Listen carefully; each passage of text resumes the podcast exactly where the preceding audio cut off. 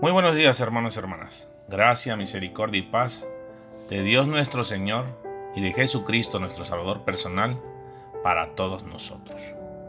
¿Cuántas veces no hemos escuchado, nos han dicho o hemos compartido que debemos de entregarnos a Dios en mente, cuerpo y espíritu? Pero ¿Qué significado o qué significa mente? Sé que la mente comprende el conjunto de capacidades intelectuales de una persona, como la percepción, el pensamiento, la conciencia y la memoria. Es también la parte del ser humano donde se desarrollan estos procesos. Mente también es sinónimo de designio, pensamiento, propósito o voluntad. La mente, hermanos y hermanas, es lo que nos permite tener conciencia subjetiva. Así lo dicen en psicología. Como tal, no ocupa un lugar físico. De allí que sea un, concepto abstracto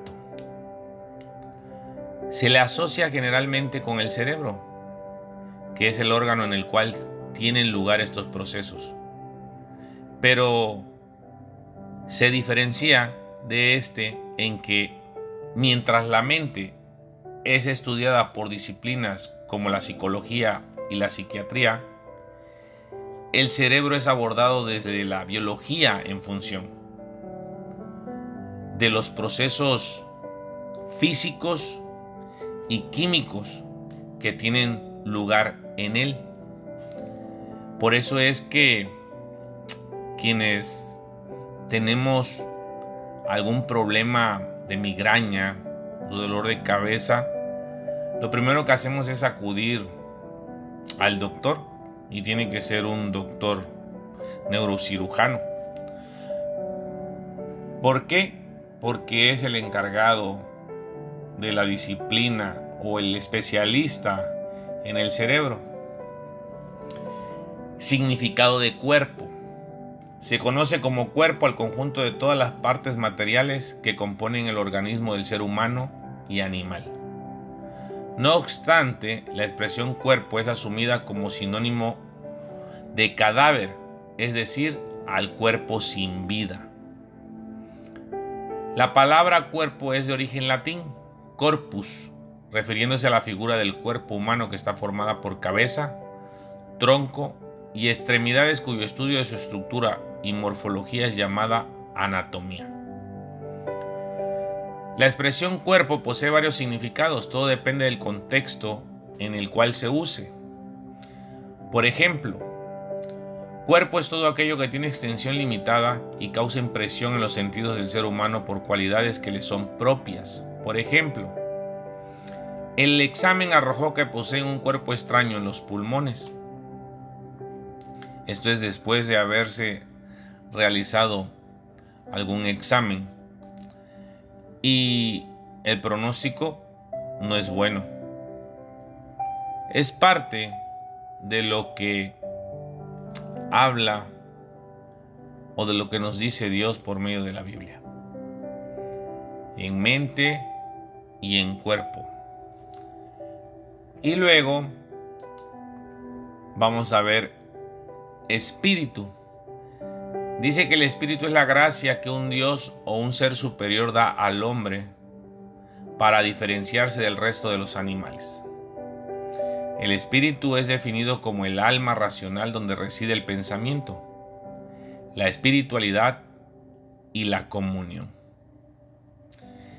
La diferencia entre espíritu y alma, en latín spiritus y anima, y en griego neuma y psiche, no fue relevante hasta la introducción, hermanos y hermanas, de estos conceptos que hoy vivimos. El cristianismo, por ejemplo. Ambos eran considerados el lugar donde se sientan los sentimientos. Espíritu y alma son sinónimos en términos de un ser inmaterial o fantasmagórico. también se usa indistintamente para referirse a la viveza o ánimo, como por ejemplo poner alma o poner espíritu a una actividad, a un discurso. Ambos son esencias o principios generadores de algo como por ejemplo un espíritu rebelde, el alma de la fiesta o un espíritu libre. Cuando se habla de espíritu emprendedor, se refiere a una persona que tiene la gracia del emprendimiento. O sea, un motor que crea nuevos proyectos identificando nuevas ideas. Muchas veces hemos hecho cosas donde no estamos al 100%. Y cuando no estamos al 100% es porque lo no estamos haciendo de buena gana. No lo estamos haciendo como comúnmente decimos de corazón. Y luego nos sentimos mal o nos sentimos decepcionados porque no salieron las cosas como uno quería. Pero no le pusimos ni mente, ni cuerpo, ni espíritu. Y es precisamente de lo que nos habla la Biblia.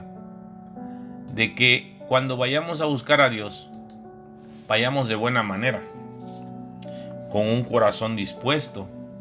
Pero no tan solo del corazón dispuesto, también debemos de llevar nuestra mente dispuesta a escuchar o a dialogar con Dios. Un cuerpo que es el templo, es la casa de Dios, es donde habita Dios y que no lo cuidamos. Es la casa de Dios y no la tomamos en cuenta. Y en espíritu, lo acabamos de leer. Necesitamos estar dispuestos para poder recibir la palabra de Dios. Esto nos va a permitir llevar las cosas más en paz, más coordinadas, un poco menos propicias al desánimo. No quiere decir que vamos a estar en una burbuja de cristal y que ya no nos va a pasar nada. Pero va a ser mejor. Va a ser mejor porque vamos a tener o vamos a recuperar esa relación que sin motivo aparente nosotros nos aislamos de Dios, nos hacemos a un lado. Muchas veces nos dejamos impresionar por lo que vemos y dejamos a un lado lo que no vemos. Y no debemos de olvidarnos que es por creer en lo que no se ve, por lo que llegamos a tener o a recibir la fe. Esa fe que nos lleva en el camino de la esperanza. La verdad es de que Dios no ve como nosotros los seres humanos vemos. Pues nosotros los humanos, nosotros las personas, acostumbramos a mirar la apariencia exterior. Pero Dios, Dios hermanos y hermanas, no es como tú o como yo. Él mira el corazón. Primera de Samuel, capítulo 16, versículo 7. No es fácil, no es fácil cuidar las apariencias. Mucha gente no se atreve a hacer o a realizar cosas por pensar en lo que la gente va a decir, en lo que la gente va a opinar de ti.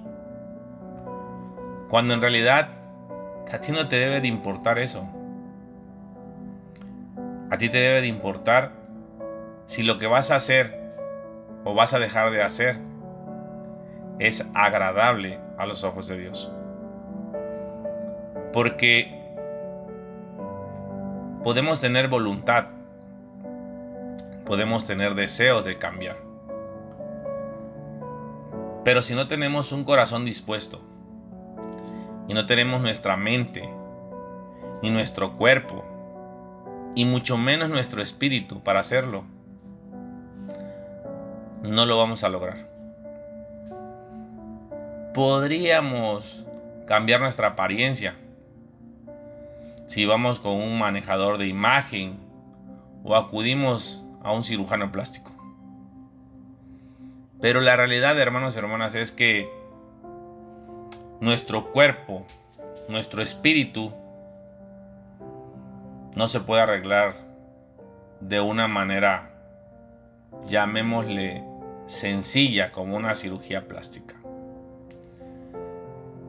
Se necesita valor, se necesita sacrificio para recibir a Dios, pero sobre todo para hacer lo que Dios quiere y no lo que nosotros queramos.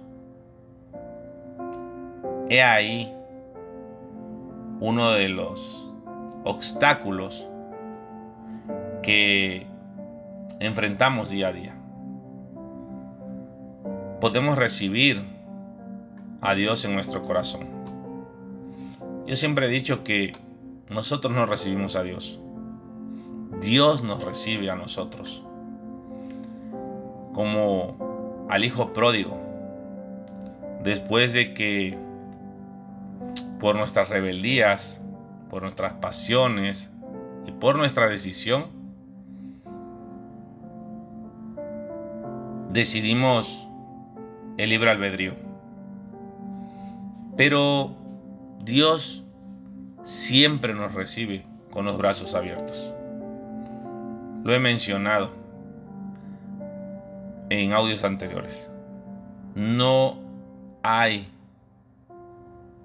algo que pueda hacer que Dios deje de amarnos, deje de amarnos más o menos. Él nos va a amar de la misma manera siempre. Así que debemos de aprender a entrenar.